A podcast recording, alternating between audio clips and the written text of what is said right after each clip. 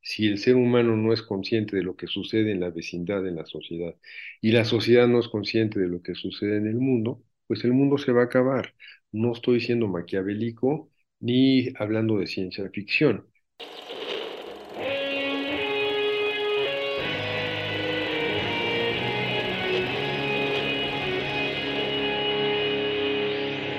Bienvenidos a Volver al Futuro Podcast, donde platicamos con las mentes que nos impulsan a crear el nuevo paradigma de salud y bienestar, conducido por Víctor Sadia.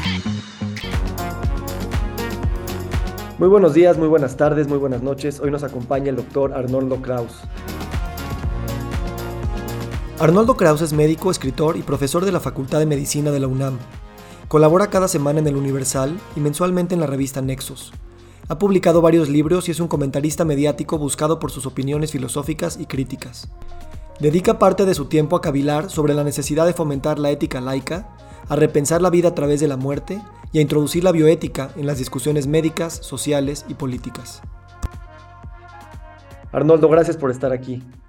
Gracias, Víctor. Gracias por tu interés, por la invitación.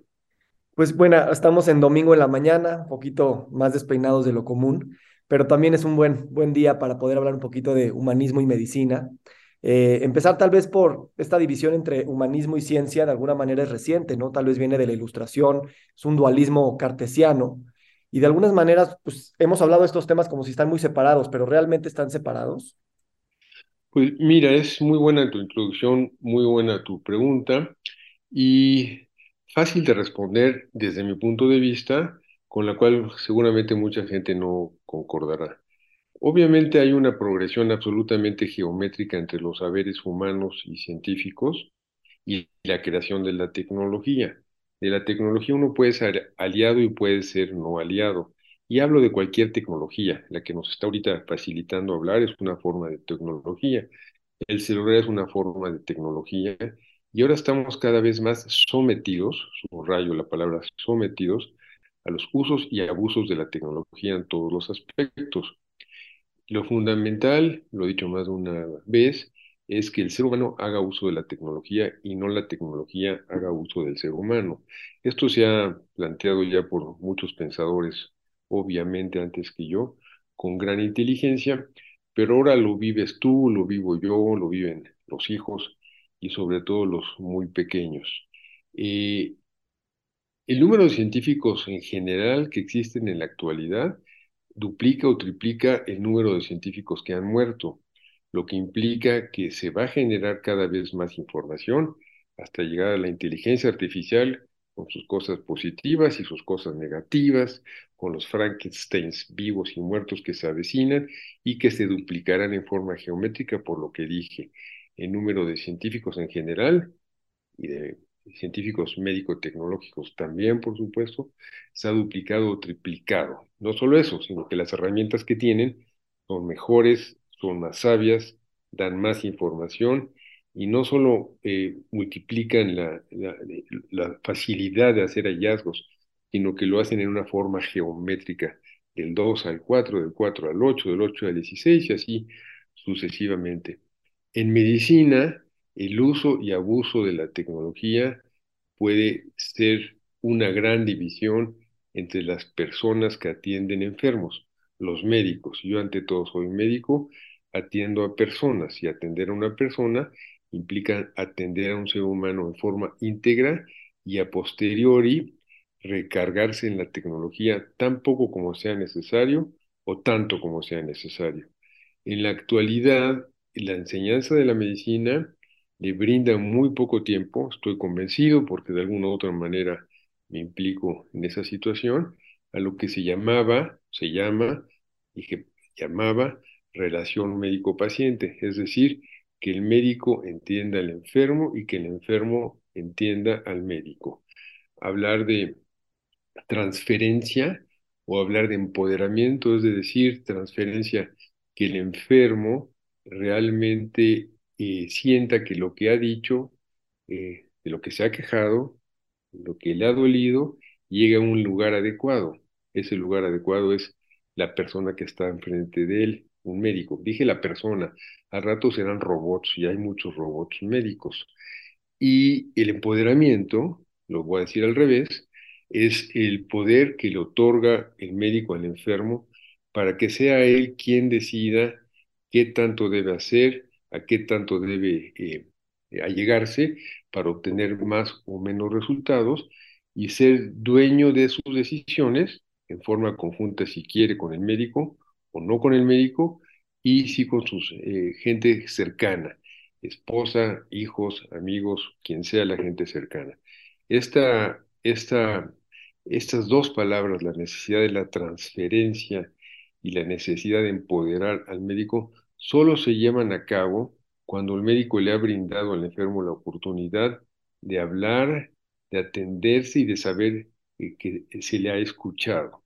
La palabra escuchar, de la cual podremos hablar posteriormente, no solo se ha mermado en el lenguaje médico y en el lenguaje entre médicos y pacientes por la prisa que hay para atender a los enfermos, sino que en general esta cuestión de escuchar, acompañar y muchos apellidos que pudiéramos decir va disminuyendo paulatinamente, yo diría que en relación inversa con el progreso o no progreso de la tecnología.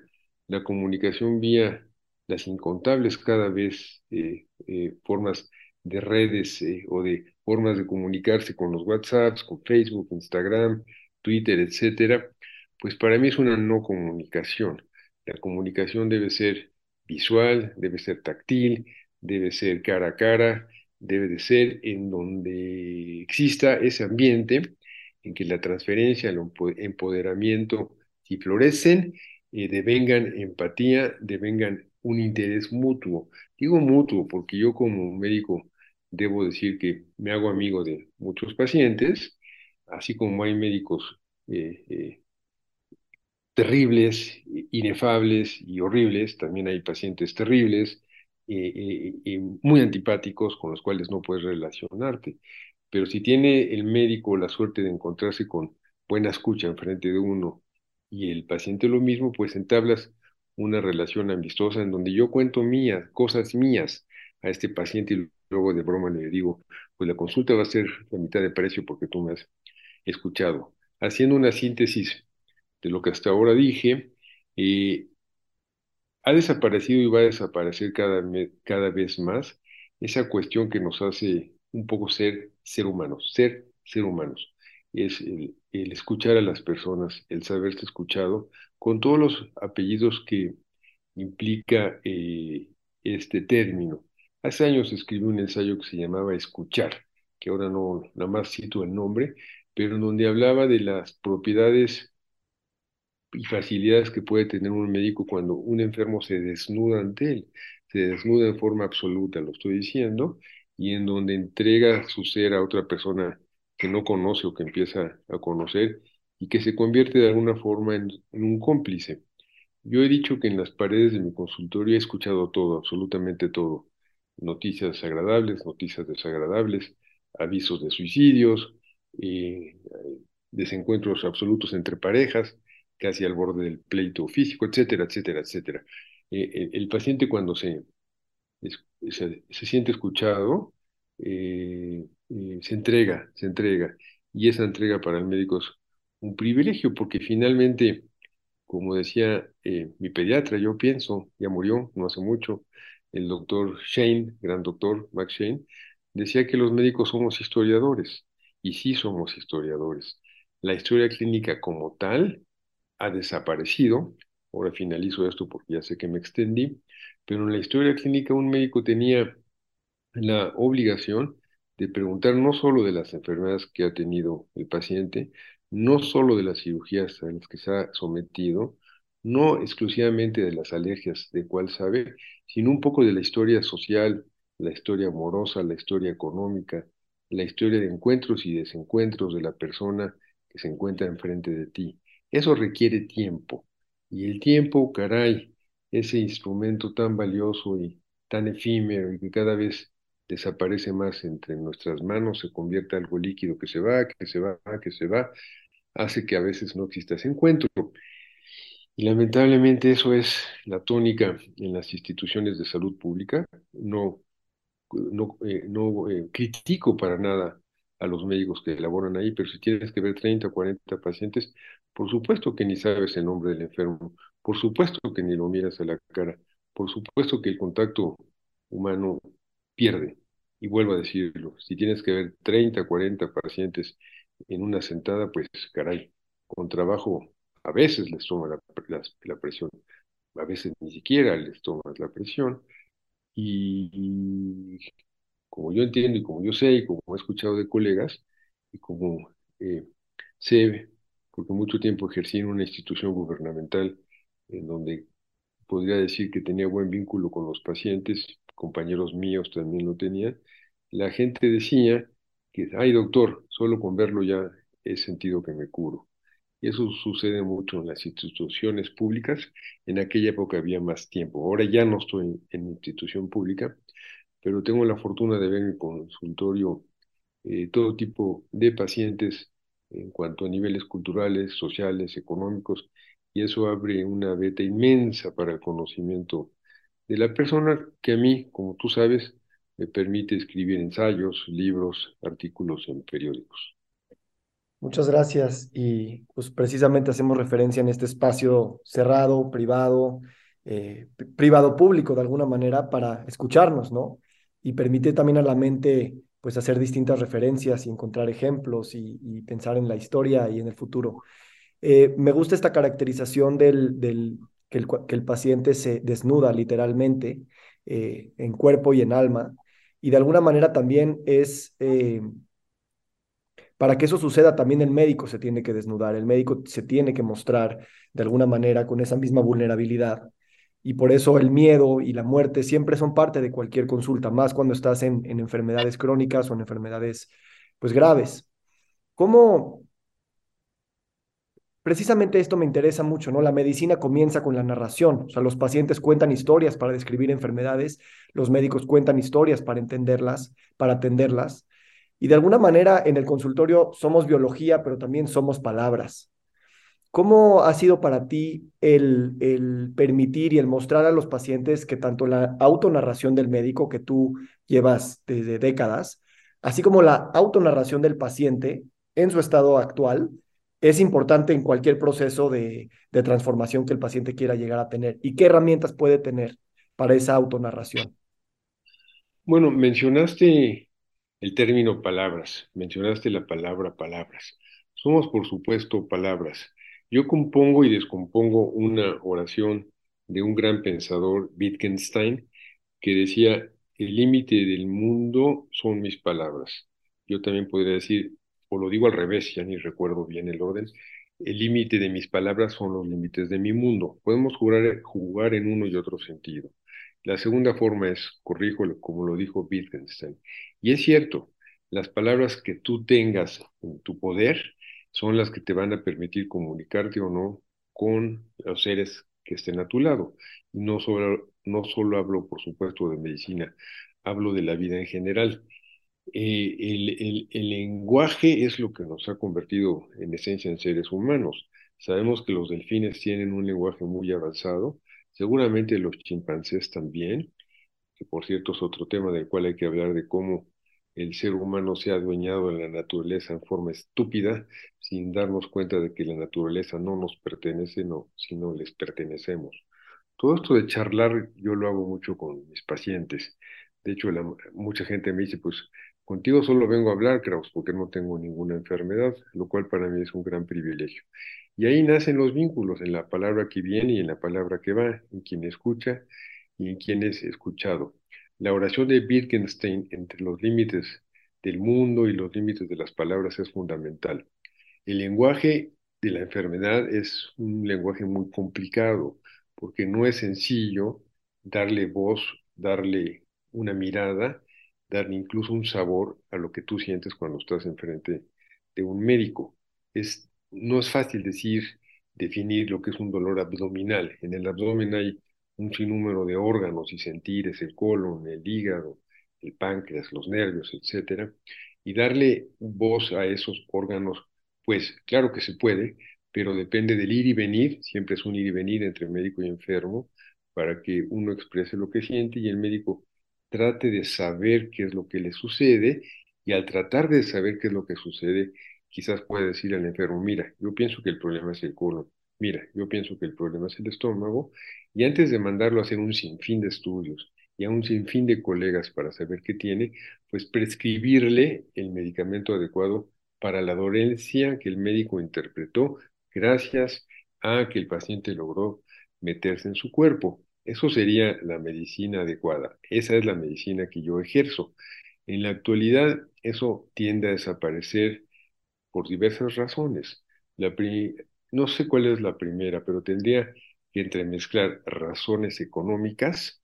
Eh, eh, yo mando pacientes a que se les hagan tomografías y resonancias porque recibiré dinero por eso, lo cual sucede en las mejores instituciones, o le mando eh, a mi colega o a mis colegas en plural a este paciente para que ellos me retribuyan y me manden pacientes de regreso. Esa forma de prostitución de la medicina la vemos en todos los lugares eh, en donde se ejerce medicina privada en México.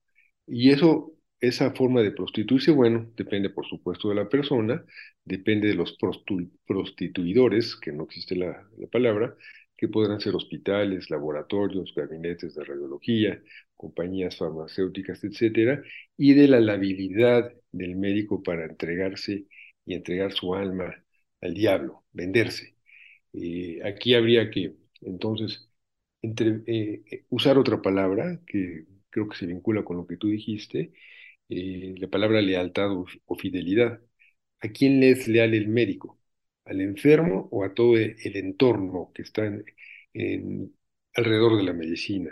Ya lo dije, laboratorios, gabinetes de rayos X, hospitales, compañías farmacéuticas, compañías aseguradoras, etcétera, etcétera.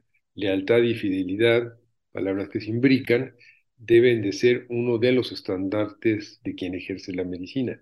Ya no es así, ya no sucede así, y eso yo lo vivo cuando veo cómo se ejerce la práctica médica en la actualidad. Hay un tema, tú, eres escritor, por lo tanto eres artista y has colaborado con muchos artistas.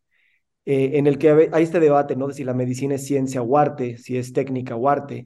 Y, a veces hay este discurso de que el arte para hacer arte no puede obedecer a un incentivo económico, ¿no? Si te están retribuyendo por tu arte, eh, de alguna manera ya estás en una transacción, estás pensando en tu público y no estás pensando en esta expresión tal vez un tanto este, orgánica y, pues desinteresada. Eh, ahora que dices esto de los incentivos económicos y de la prostitución de la práctica, Em, por supuesto, sin hacer todas las generalizaciones, pero ¿cómo metes esta idea de que el arte debe o no ser retribuido? Tú eres retribuido también por tu escritura. ¿Y cómo tú crees que eso cambia este, tu relación con, con las letras? Ayer, por ejemplo, eh, pospusimos esta grabación porque tenías un deadline de un escrito, ¿no? Eh, eso, eso también es parte del sistema y al mismo tiempo hay una necesidad de expresión muy genuina que también no está mal que, que forme parte de nuestro sistema económico. A final de cuentas, eh, pues es también una de las materias de las que estamos hechos.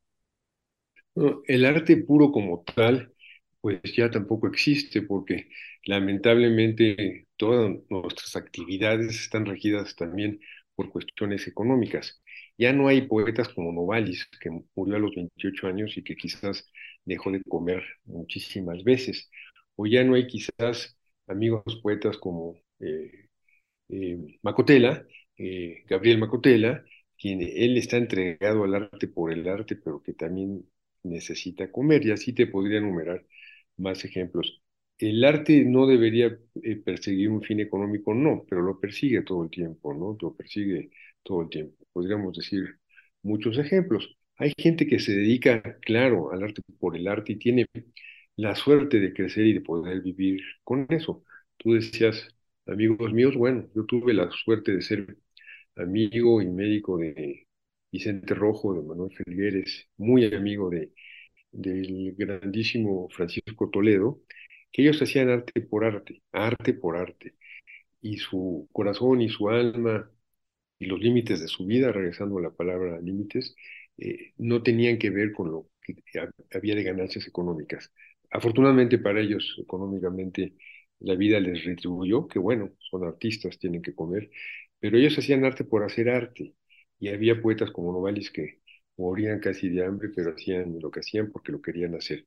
Todo eso ha ido, eso ha ido cambiando porque el mundo actual, la modernización y la modernidad y la competencia económica eh, hace que se imbriquen la necesidad de comer con la necesidad de crear. Eh, tú me decías eh, de mis escritos, mis escritos, bueno, sí tienen mucho que ver con esa suerte que yo he tenido de fincar un mundo alrededor de la medicina, que ha partido realmente de, eh, de la suerte de escuchar a las personas y de amistarme con ellos. Yo tengo un cuaderno siempre a mi lado, o papelitos, como digo, que aquí, como verás, tengo uno donde ya apunté algunas cosas mientras que hablamos, en donde los pacientes me dicen algunas sentencias, pacientes de todos los estratos, que son poesía pura o que son reflexión profunda. Y luego les pido permiso para avisarles que los voy a plagiar en épocas de plagio, ¿verdad? Pero que me nutren y que me permiten ir más allá. Eso es una forma de extender lo que yo hago de la medicina a la escritura, porque siempre me ha gustado la literatura. No sé si te respondí, quizás no te respondí a tu pregunta. No, está perfecto, de, eso se trata. Em, y, sabes, de alguna manera, el, el digo, hay, hay una gran eh, tradición de médicos escritores de, pues, que, admiramos, eh, Oliver Sacks y, y mismo desde, desde, en fin, hay muchos. Pero, ¿cómo, yo cada vez más me doy cuenta que en las enfermedades crónicas hay un tema de mantenernos demasiado cerrados en estas historias y en esas narrativas que a lo mejor heredamos de una nube colectiva, de los miedos que tenemos, de las historias escuchadas en familia. Y resignificar la enfermedad crónica es una labor también muy importante de los médicos, de no nada más adscribirse a las mismas narrativas de siempre, sino explorar otras, a, través de la literatura, a través del arte, a través de la política, a través de de también hablar de sus propios viajes de bienestar, eh, precisamente porque cualquier enfermedad tiene muchísimas lecturas posibles. Y tal vez eso es, una, es parte también del camino de la sanación, el, el poder identificar un abanico de opciones, así como de tratamientos, y, y, navegar eso con incertidumbre, eh, pero también con un sentido de agencia y de acompañamiento. Entonces, ¿cómo abrir estas narrativas? Vamos a tomar diabetes o vamos a tomar cáncer o, lo que tú quieras, para, que no haya un monopolio de lo que es una enfermedad a nivel eh, narrativa colectiva. Eh, has mencionado la palabra enfermedades crónicas dos o tres veces. Eso es algo muy complicado, tanto para el individuo como para el Estado. Para el Estado, las enfermedades crónicas les implican la imposibilidad de pagarlas y de atenderlas. Ese es un problema muy serio de salud pública en la inmensa mayoría de los países del mundo, que viene encadenado a otra pregunta filosófica. ¿Tiene sentido o no tiene sentido envejecer? Las enfermedades crónicas se ven sobre todo en personas ya de mayor edad, insuficiencias cardíacas, insuficiencias pulmonares, diabetes con insuficiencia renal, etc. Todo esto antes sucedía menos porque la gente moría antes. Entonces aquí la apuesta es una apuesta que nunca tendrá una respuesta adecuada si tiene sentido o no tiene sentido envejecer. Es muy crudo lo que planteo, sí, sí es muy crudo. Pero las enfermedades crónicas son sobre todo parte de los años acumulados.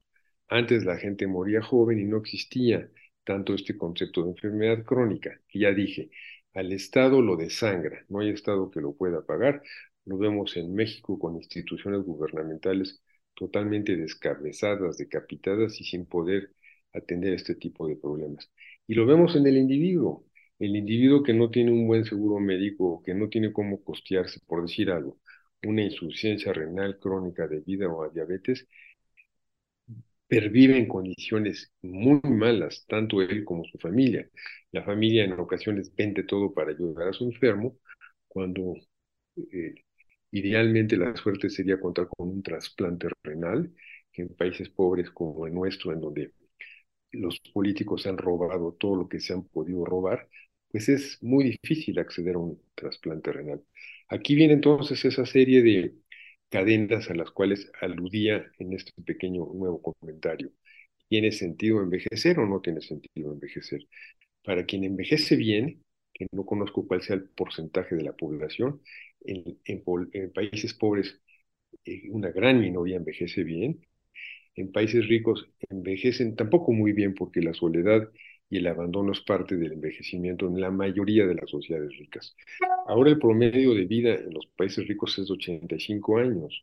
Hace cuatro o cinco décadas era de 65, 70, hace seis o siete décadas era de, de 40 años, por decir algo, y así sucesivamente.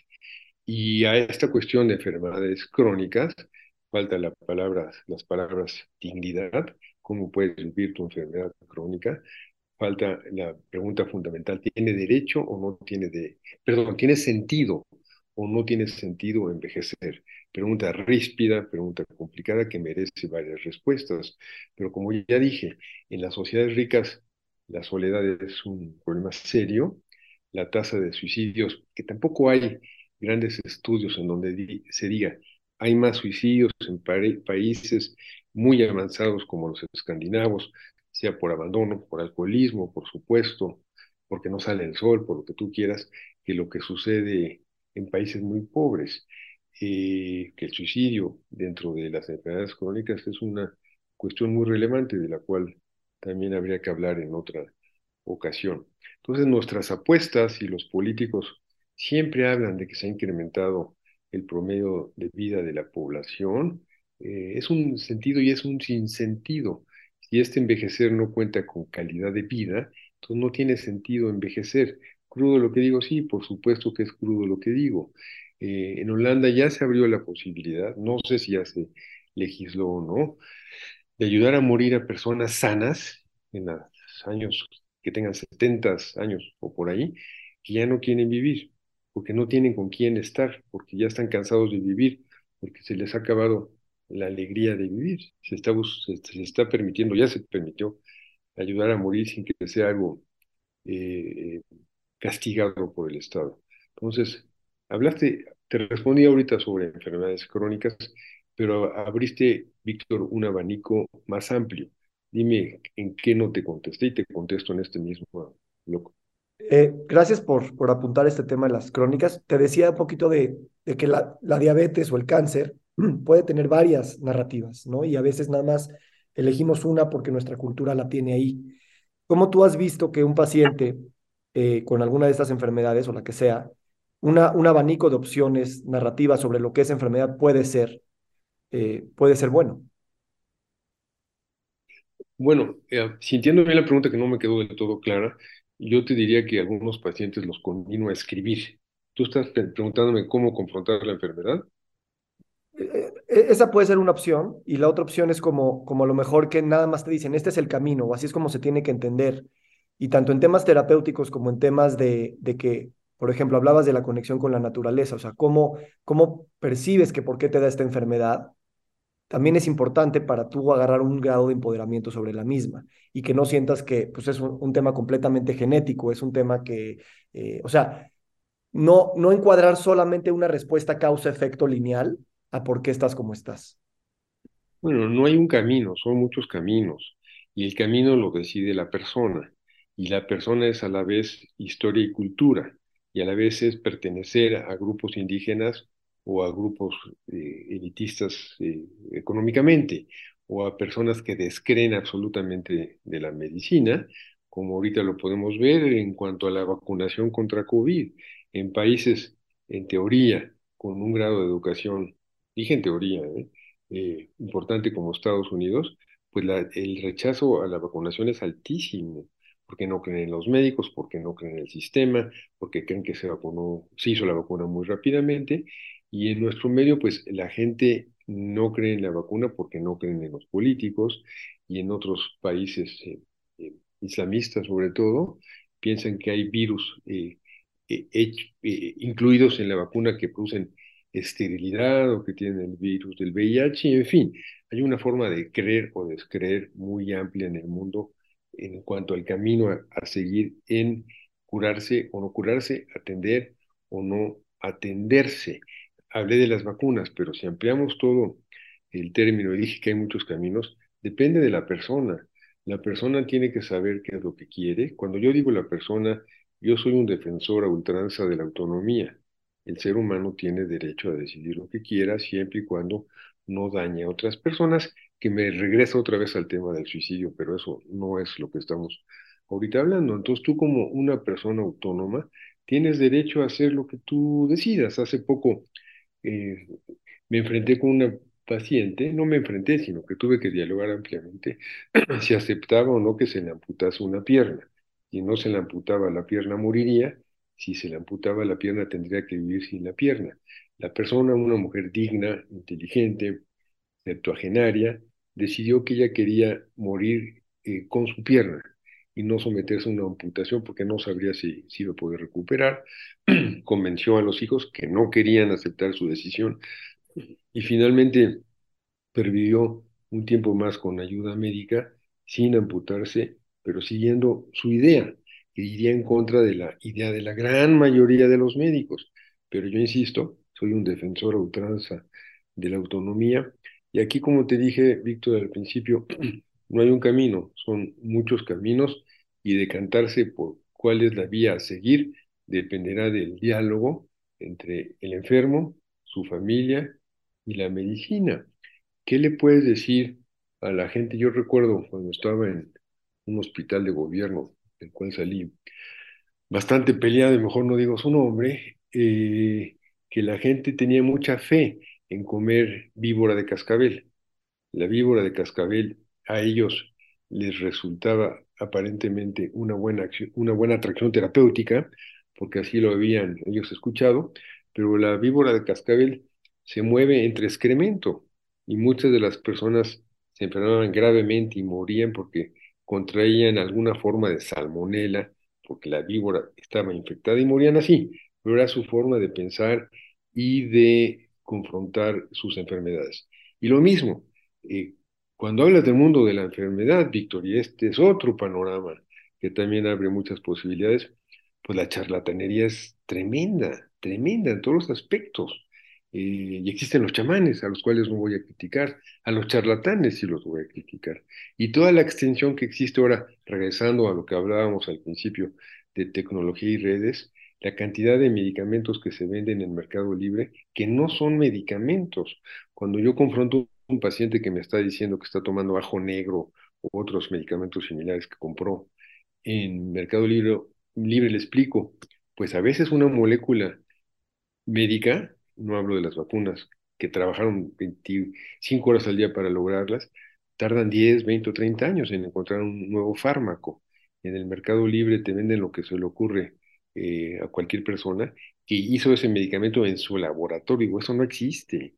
Entonces, pues son tantos los mundos de la enfermedad y de, de, de las posibilidades de confrontar tu proceso patológico que hay que darle al individuo la oportunidad de decantarse por donde él quiera, aunque esté en desacuerdo contigo. Tú te puedes salir del caso.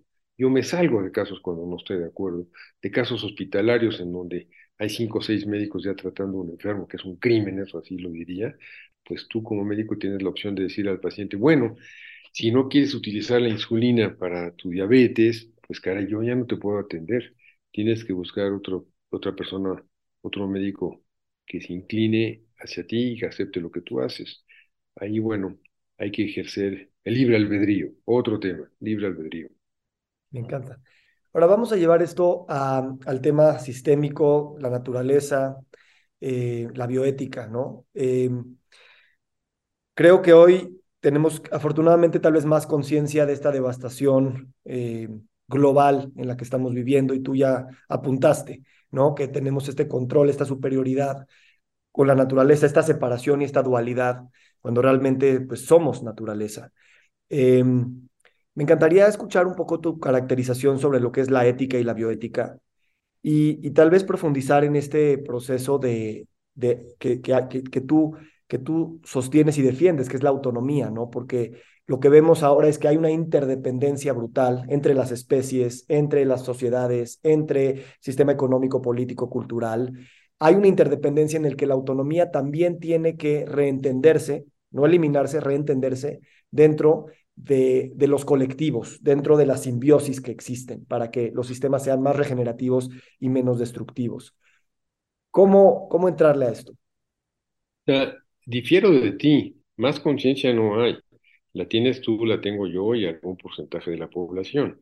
Quienes deberían tener más conciencia son los dueños del mundo, son los políticos y sus aliados, el Fondo Monetario Internacional, el Banco Mundial, etcétera. Más conciencia ecológica existe en grupos aislados, sí, por supuesto.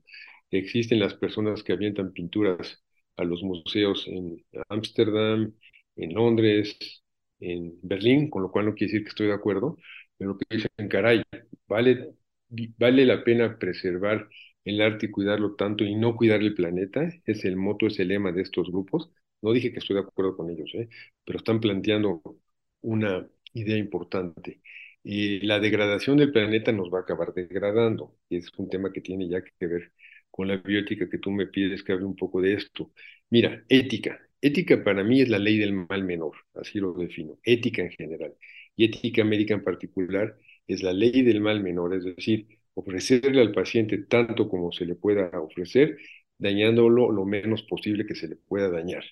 Hay enfermedades muy sencillas que no requieres aplicar esta idea del mal menor. Hay enfermedades muy complicadas que sí requieres explicarle al paciente. Se te va a ayudar con A, B o C, pero vas a sufrir eh, D, E, F. Hay que escoger cuál es el mejor camino. Y la ética médica es parte de la bioética. La bioética es una disciplina que formalmente se inició hace 51 años con Potter, pero realmente eh, quien es la primera persona que utilizó el término de bioética fue un teólogo alemán de nombre Fritz Jarr, que eh, creó el término bioética, en donde se utiliza la duplicidad del término biología, bios, y, de un tema, una idea filosófica que es la ética. Fritz Jarr no cuajó bien su idea porque él escribió sus textos en la época del auge del nacionalsocialismo, en los 30, que como todos sabemos destruyó y devastó ideas, personas, culturas, progreso. Y quien ya lo tomó como un tema a trabajar fue el doctor Potter, hace 52 años era ahora, yo el año pasado saqué un libro que se llama Bioética Manifiesto por la Tierra, en donde yo escribo tres artículos e invito a 13, 14 colaboradores a manifestarnos por la Tierra. Y si me preguntas, y el auditorio quisiera saber mi concepción de la bioética, es muy sencilla. Es la ciencia de la supervivencia, la ciencia de la supervivencia del ser humano, de la sociedad y del mundo, todos ligados, coligados si el ser humano no es consciente de lo que sucede en la vecindad, en la sociedad, y la sociedad no es consciente de lo que sucede en el mundo, pues el mundo se va a acabar. No estoy siendo maquiavélico ni hablando de ciencia ficción. Y ya nos han explicado muy bien los que saben mucho más que tú y yo, que si en una década aumenta 0.5 más grados la temperatura y en dos décadas que están a la vuelta de la esquina, ¿verdad? llega a aumentar hasta 3 grados más o dos y medio, no recuerdo la cifra, pues es probable que la Tierra desaparezca. Ahorita en diciembre, es decir, ayer, eh, eh, en, en los estados del norte de Estados Unidos, Búfalo, la gente murió por frío y el agua salía congelada de la, de la llave. Y abajo, abajito en California, la gente murió por inundaciones, todo en un mismo país.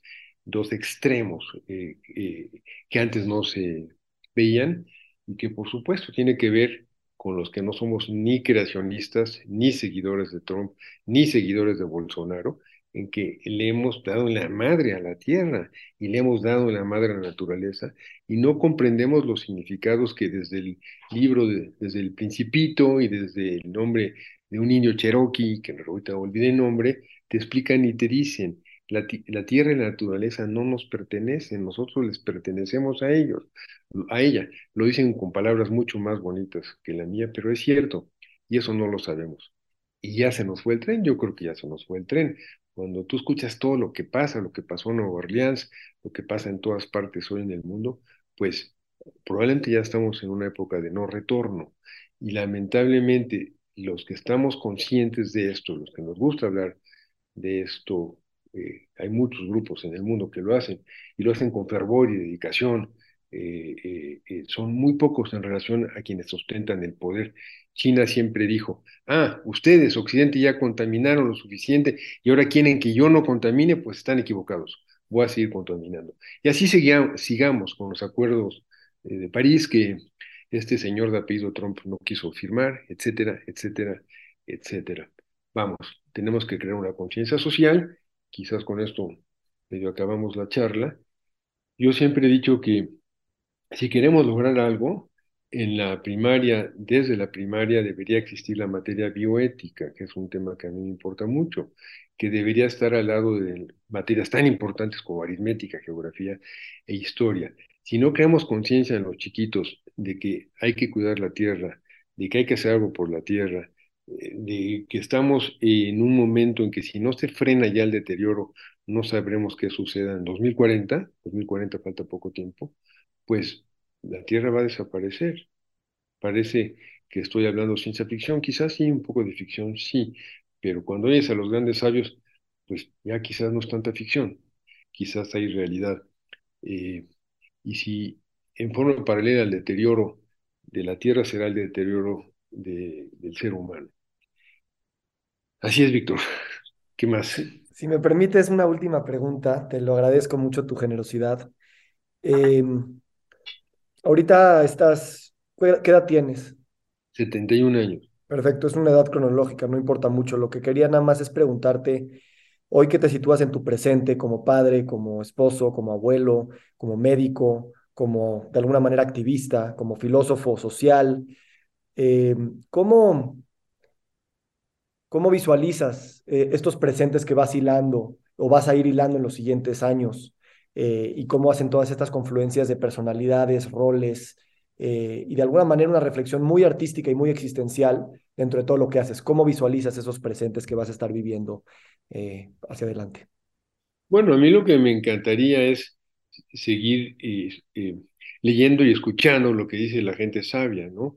Y para mí, si me preguntas ¿Cuál sería mi mayor urgencia y mi mayor moto en este momento?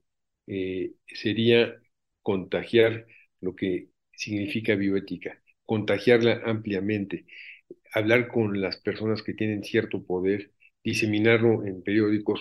Realmente, pues caray, yo sí ocupo mis columnas en el Universal y la de Nexos, que es mensual, se llama Bioéticas, donde hablo de esta urgencia que tenemos. Y lo hablo desde un punto de, vista egoísta, sí, pero lo hablo también desde un punto de vista de la realidad. Basta aterrizar sobre la Ciudad de México para saber que esto se va a acabar, esto no puede seguir así. Eh, le digo a la gente, pues mira, un día eh, tómate el, el tiempito, el tiempecito de contar, trata de recordar cuántos árboles había entre tu casa y la escuela y cuántos árboles hay ahora cómo la Ciudad de México ha permitido talar árboles. O la otra vez yo le sugería a la doctora Sheinbaum, claro, con cierta ironía, que debería premiar a las casas de estratos socioeconómicos altos para ver cuántas bolsas de basura sacan, a ver si sacan menos bolsas de basura al mes y se les debería de premiar, decir, esta casa sacó menos plástico, utilizó menos plástico, utilizó menos cartones, cosa que no va a suceder, ¿verdad? No va a suceder, porque por poner un ejemplo sencillo, eso que nos venden de biodegradable, reciclable, pues yo le creo poco. Y le creo poco porque con un solo ejemplo, creo que puedo dar muchos ejemplos. ¿Por qué no se recicla bien el plástico? Muy sencillo, es mucho más barato producirlo que reciclarlo. ¿Y a ¿Qué le interesa a la gente? Pues producirlo, no reciclarlo. Y así podríamos seguir hablando. Hay que ir a ver el vertedero de Todos los Santos en, en Baja California, o los vertederos en África, de todo lo que tira Occidente y de lo que tiene que pervivir la persona. Y hay que ver cómo se mueren las tortugas y los peces cuando se tragan las cápsulas de Nespresso. No tengo nada en contra de Nespresso, pero así podría decir un sinfín de compañías que, cuyas ganancias no van eh, en forma paralela a restituir la naturaleza. En fin, el inicio de toda la conversación eh, empieza con el ser humano y acaba con el ser humano. ¿Será verdad lo que decía Kant hace muchos años, que el ser humano está, que el mal está determinado ontogénicamente, decía él? Yo creo que sí, voy a esperar a nuestros sabios científicos genetistas que determinen en qué cromosoma y en qué gen está el gen del mal. Yo creo que es un gen que está metido dentro de muchas personas y dentro de casi todos los dirigentes políticos. Bueno, y el de la estupidez también, por supuesto. Arnoldo, te, quiero agradecer. Eh, sí creo yo que cuanto más expuestos estamos como sociedad a la filosofía y al pensamiento existencial, pues de alguna manera también podemos este, generar inmunidad, si así lo quieres llamar, o regeneración. Y, bueno, pues te agradezco porque pues tú tienes esos privilegios de estar de cerca con, con pacientes y con personas que se desnudan y ahora hablando del tema sistémico, pues sí estamos en un planeta que, que cada vez más nos los, los mismos hechos nos están desnudando a lo que nosotros hemos creado. Y, y desde ahí, pues está por verse qué, qué humanismo eh, se, va, se va a revitalizar desde ahí o no. Entonces, pues te agradezco mucho y, y pues era un privilegio seguir compartiendo. Gracias a ti, Víctor, gracias por tu buena e inteligente entrevista, por el tiempo que me has brindado y seguramente seguiremos hablando. Que estés muy bien, feliz día. Igual para ti, muchas gracias. ¿eh? Gracias. Nos encantaría recibir tu retroalimentación de estos podcasts para continuar generando contenidos que te sean útiles e interesantes. Si puedes, déjanos un comentario en la página web victorsaadia.com.